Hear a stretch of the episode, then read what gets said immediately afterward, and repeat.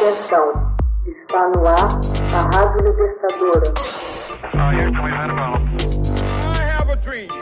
Começa agora o Hoje na História de Ópera Mundi. 1972 Angela Davis é absolvida pela Justiça dos Estados Unidos. A militante norte-americana, negra e comunista Angela Yvonne Davis é absolvida em 4 de junho de 1972 das acusações de conspiração, assassinato e sequestro por um júri de San José, Califórnia, constituído somente por jurados brancos. Nascida em Birmingham, no dia 26 de janeiro de 1944, Davis alcançou notoriedade mundial nos anos 70 como integrante do Partido Comunista dos Estados Unidos, dos Panteras Negras e também por sua militância pelos direitos das mulheres e contra a discriminação social e racial nos Estados Unidos.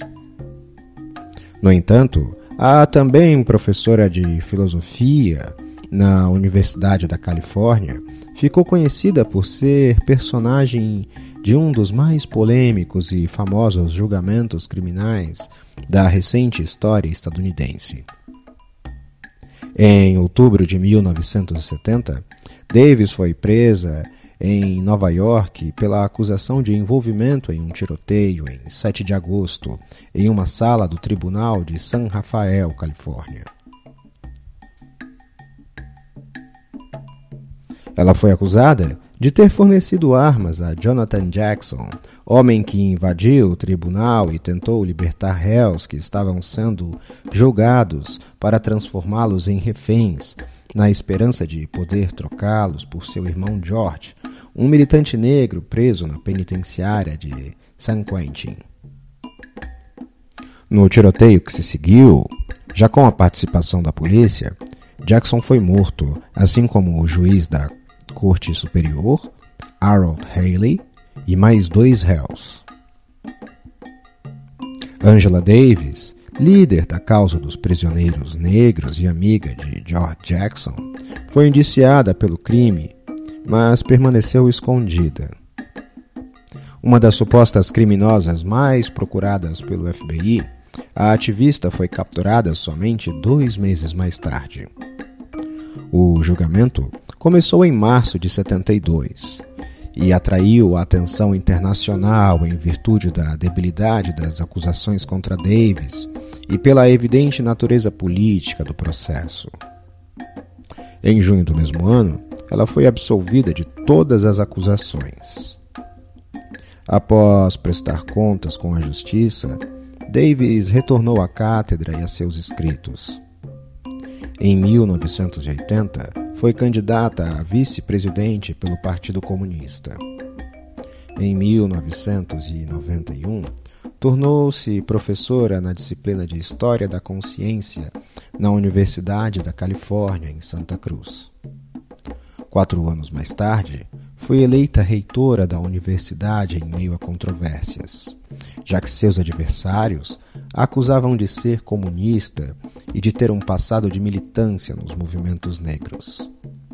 Entre os livros publicados, encontram-se Angela Davis, uma autobiografia,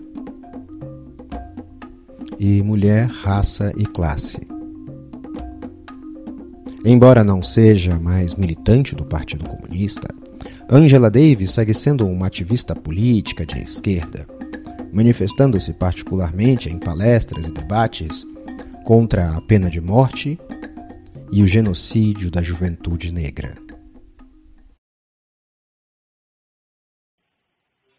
São mulheres desgraçadas, como Agar o foi também, que sedentas alquebradas, de longe, bem longe vêm trazendo com tíbios passos filhos e algemas nos braços, na alma, lágrima e fel.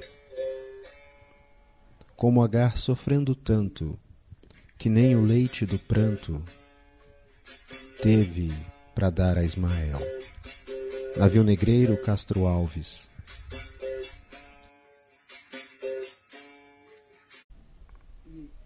Hoje na História, uma produção de Ópera Mundi, baseado nos textos de Max Altman, com revisão de Fernanda Forgerini, edição de áudio de Laila Manuelli.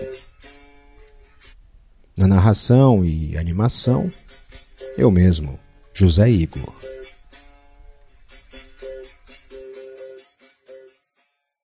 Você já fez uma assinatura solidária de Opera Mundi? Fortaleça a imprensa independente. Acesse www.operamundi.com.br/apoio. São muitas opções. Você também pode fazer um Pix usando a chave apoie.operamundi.com.br. Obrigada!